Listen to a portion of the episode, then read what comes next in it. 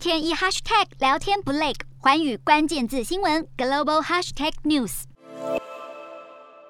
南韩确诊数暴增，环宇新闻实际询问在当地的台湾留学生，他表示政府没有新的防疫限制，而且大家对病毒也不再大惊小怪。他自己本人目前也疑似有确诊的迹象，打过疫苗仍确诊，似乎已经是常态。而且南韩确诊数之多，竟然还因此流传了一个身边没人中标就是没朋友的冷笑话。南韩预计这波 Omicron 疫情在本月十六号到二十二号会达到高峰。不过，当地媒体报道，由于先前的防疫限制，让商家生存面临危机，因此政府对于放宽防疫措施的政策，目前并没有要调整的迹象。根据韩媒报道，南韩现行的防疫限制包括私人聚会限制六人、餐饮业晚上十一点前必须打烊等等，这些措施都将在二十号结束。不过，这是两周前南韩当局定定的方针，如今确诊数大暴增，会不会有新的措施？十八号预料将有定案。